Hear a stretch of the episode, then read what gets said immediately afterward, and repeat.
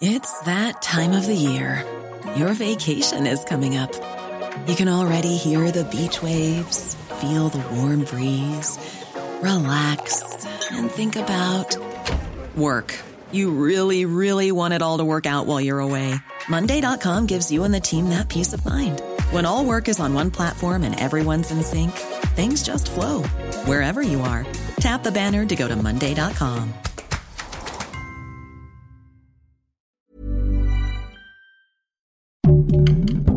Heraldo Podcast, un lugar para tus oídos. ¿Te imaginas a Marcelo Ebrard fuera de Morena para ir por la presidencia en 2024?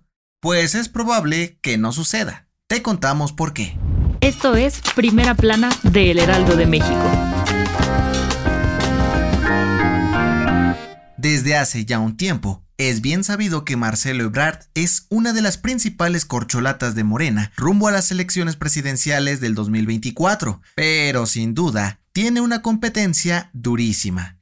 Y es que, por si no lo recuerdas, en el horizonte del partido de la 4T también se asoman nombres como los de la jefa de gobierno Claudia Sheinbaum o del secretario de gobernación Adán Augusto López para pelear por la silla grande. En este sentido, el canciller dijo en exclusiva para el Heraldo de México que, en caso de no ser el elegido para continuar con el trabajo de AMLO, no tiene un plan B, es decir, que no planea unirse a ningún otro partido para sumarse a la contienda. Y ante un panorama que luce complicado, Ebrard pidió a la dirigencia nacional de Morena que la competencia sea justa y pareja para todas las corcholatas. Entre esto, que la encuesta que se realice para elegir al candidato no sea hecha por el mismo partido y que se abra la votación a la población en general para que los resultados no estén amañados. Con esto aseguró que los resultados serán totalmente confiables y reducirán cualquier conflicto interno en Morena para elegir al mejor candidato. ¿Qué crees que pase? ¿Quieres estar bien informado? Siga Primera Plana en Spotify y entérate de las noticias más importantes.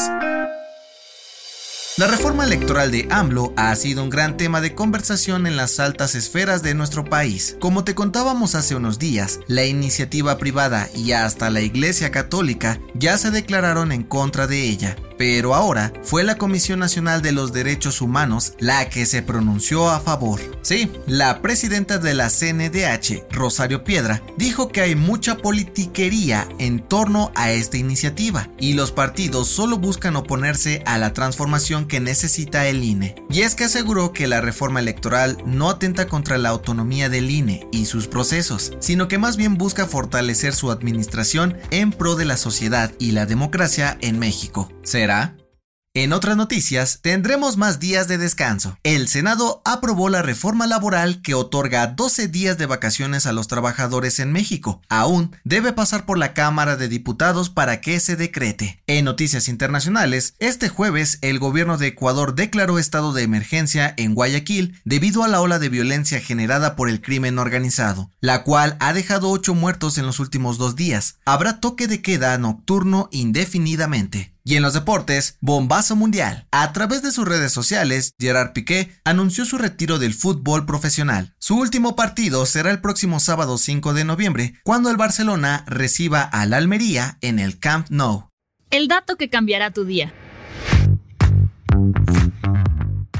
¿Eres adicto a comer papitas, dulces y tomar refresco? Pues de acuerdo con la Facultad de Medicina de la UNAM, existen tres razones por las cuales nos gusta tanto la comida chatarra, la social, la cultural y la biológica. La razón social se refiere a la persuasión y estrategias de las marcas y los medios de comunicación. Y es que sus envolturas, que sean tan fáciles de conseguir y que sean baratos, nos empujan a consumirlas. Por otro lado, la cultural explica que ciertos alimentos se vuelven una forma de vida. Por ejemplo, cuando una familia tiene la costumbre de tomar el mismo refresco todos los días. Y por último, la razón biológica es el efecto placentero y sensación de bienestar que siente nuestro cuerpo cuando comemos esas deliciosas papitas preparadas para ver la película.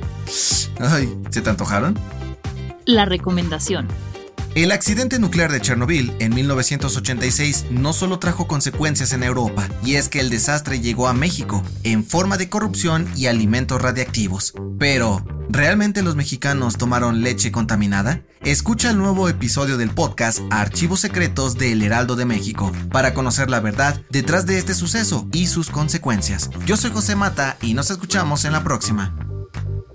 Esto fue Primera Plana, un podcast del Heraldo de México.